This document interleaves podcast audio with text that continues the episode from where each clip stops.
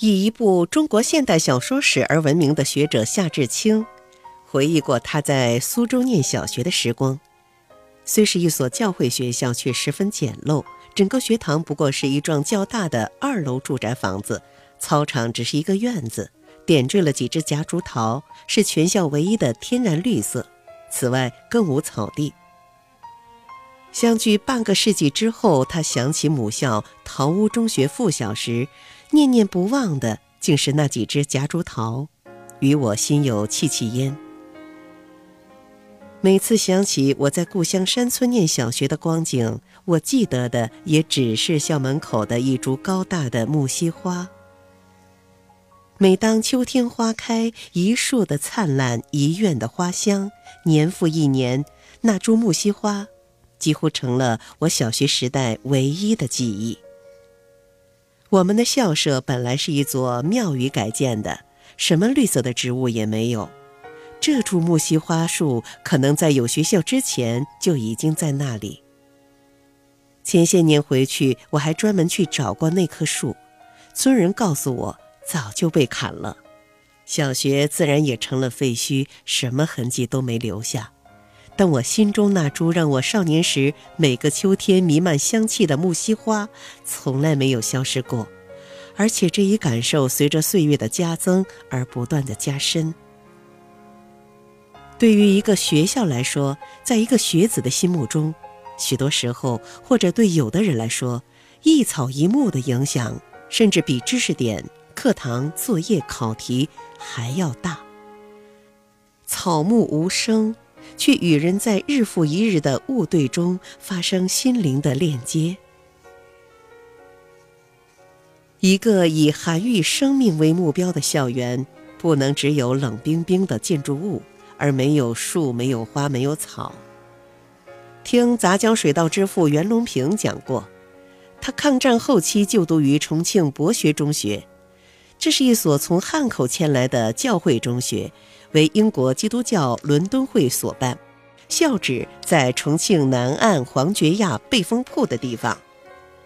虽然校舍简陋，除了一栋半砖瓦半黄泥的学生宿舍，其余都是竹片黄泥房，却有一片风景美丽的山林，四季都是鸟语花香。七十多年过去了，停留在老人记忆深处的，就是这些与教育看似无关的山林花鸟，那才是经得起岁月的淘洗的。一九零三年，青年王国维在上海《教育世界》上发表《论教育之宗旨》的文章，认为教育就是要使人成为完全之人物。也就是身体之能力和精神之能力调和而发达的人。王国维把教育分为体育和心育，心育又包含三个部分：智育、德育和美育。中国的新式教育还在学步之际，他就特别将美育提出来，这比蔡元培早了许多年。不久，他又专门发表过一篇《孔子之美育主义》。说孔子教人始于美育，忠于美育，于诗乐外尤使人注重天然之美。所以习礼于树下，言志于农山，游于五岳，叹于川上，都不是无缘无故的。他肯定曾点的那一句“吾与点也”，正是点说出了他心中所求的美的境界。暮春者，春服既成，观者五六人，童子六七人，欲乎沂，风乎五岳，咏而归。我理解王国维所说的美育，也不是一门学科，不是要通过修习一门美育课来达到美育之目的。而是在日积月累中，在整个教育展开的过程中，不断的认识美、理解美、享受美，在美中陶冶情感品性，在美中成为完全之人。美育既可以浸透在体育当中，也贯穿在整个心育当中。无论智育还是德育，求真求善都是美的，都是美育的一部分。心育。这个词今天我们已经很陌生。空心化教育泛滥、技术性当道的时代，心在哪儿呢？已经很少有人追问了。世人关心的往往是心外的事物，心被看作虚、不务实、不实用，指向心的美誉必然不被看重。不少学校可以有钢筋水泥建造的气派大楼，有各种过硬的硬件设施。就是不太看重花草树木，或者认为这不过是可有可无的点缀。殊不知，在孩子们的心中，那些春天会绽放的桃李，秋天会结果的柚子，会掉落梧桐籽的梧桐树，也许当时没有什么特别的体会，但在长久的岁月更替之后，他们就会回忆起那几只夹竹桃，岂不是安慰过夏志清的少年时代吗？一草一木总关情，一草一木皆春秋。每个人在校园里度过的那些时光，在与书本会面交谈之外，实在需要与自然与草木有更多会面交流的机会。一片鸟语花香的山林，几只小小的夹竹桃，一枝木樨花。都可以在不经意间滋润心灵，成为教育不可或缺的一部分，可以说是美育，又超越了美育。人类的教育究竟要造就什么样的人？在一个文明社会，本来应该是很清晰的，就是要造就一代代独立、自由、包容、开放、诚实、谦卑的人。具备这些品格的人，当然有一颗饱满的美的心灵。通过教育，一个人是否可以成为牛顿、爱因斯坦、莎士比亚、歌德这样超凡的人呢？当然可以，但这不是教育所能完成的。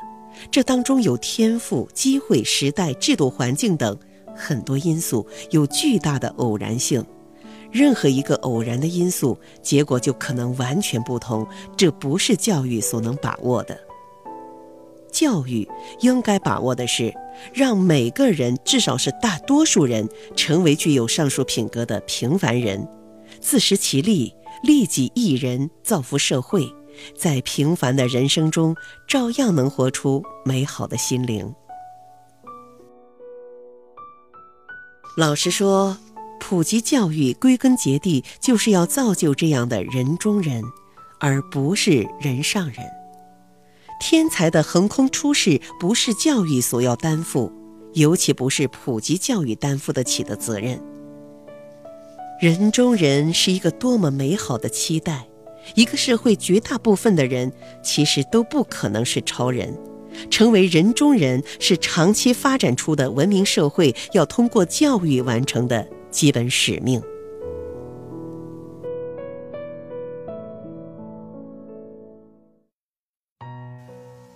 如果说这个世界不断的在变化，充满了不确定因素，教育是要提供确定性的，也就是通过良好的、健康的教育，造就出能应对这个千变万化世界的人中人，他们身上有确定性。